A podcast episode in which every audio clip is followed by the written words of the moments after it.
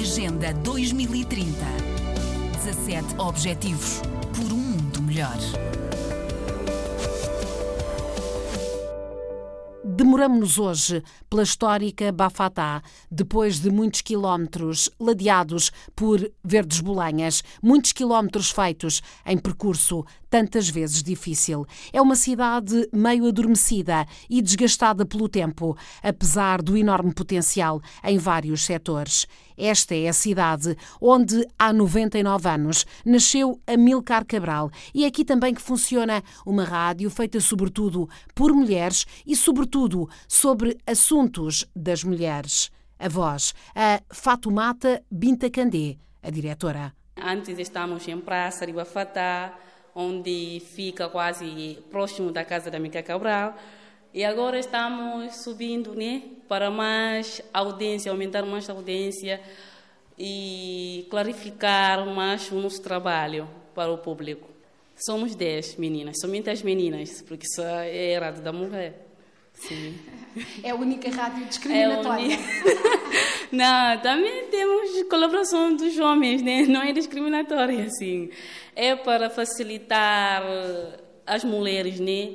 mostrar a autoestima das mulheres, a capacidade das mulheres, que as mulheres também podem fazer, têm a capacidade de trabalhar como os homens, porque aqui no nosso país vimos muita discriminação sobre as mulheres. É por isso que criamos rádio, somente para as mulheres, principalmente as meninas. Como é que é ser mulher, uma vez que, que estamos na Rádio Mulher, em Bafatá, dificuldades, oportunidades, desafios? Bom, aqui em Guiné-Bissau, principalmente na região de Bafatá, para ser mulher não é nada fácil, é muito difícil, sobretudo com as mentalidades que tínhamos antes, de muitos séculos, né?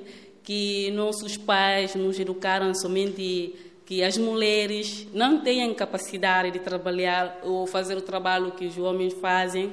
Somente as mulheres merecem trabalhar com trabalho doméstico em casa e elas não podem ir à escola como os homens, porque isso não é trabalho das mulheres. Também nos ensinaram que as mulheres somente servem para o casamento, cuidar da família e etc. Né? E depois, com essa criação dessa rádio, muitas mulheres pensavam que não seria capaz de trabalhar ou na área de comunicação social, falar perante o público, porque até agora muitas mulheres têm receio de falar perante o público, expressar o que sentem, ou falar sobre sobre violência, o que elas, o que machuca elas, né? Em geral. Com essa rádio já está permitindo que as mulheres possam expressar, possam falar das suas vontades, o que sentem, o que machuca em elas e denunciar a violência contra elas. Estamos na terra de Amilcar Cabral e isso de alguma forma é importante também para ti, para as meninas e para as jovens que trabalham aqui? Sim, para mim é muito importante trabalhar aqui porque permite que, como na região de Bafata é uma região com um índice muito maior das violências sobre gênero e sobre igualdade, que aqui as mulheres, aqui não permitem que as mulheres trabalhem, ir à escola ou à faculdade, né? Essa é uma grande oportunidade para mim e também vou poder ajudar outras meninas ainda a seguir em frente, continuar os seus estudos, seguir os seus sonhos, que nenhum, nenhum ser humano é superior do que o outro.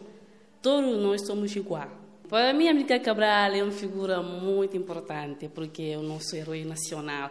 E também é um líder que tirou exemplo como as mulheres são igual aos homens, porque quando ele estava a libertar o nosso país, porque eu não conheço a América Cabral e nem tenho oportunidade de estar junto, viver aqui naquela época, né? mas com o livro, com a história, vimos que a Amílcar Cabral sempre deu oportunidade para as mulheres, porque na luta mostrou que como homem pode segurar uma arma para lutar o que é dele, assim também que as mulheres podem lutar o que é dele. Isso é o maior exemplo para as mulheres aqui em Mafatá.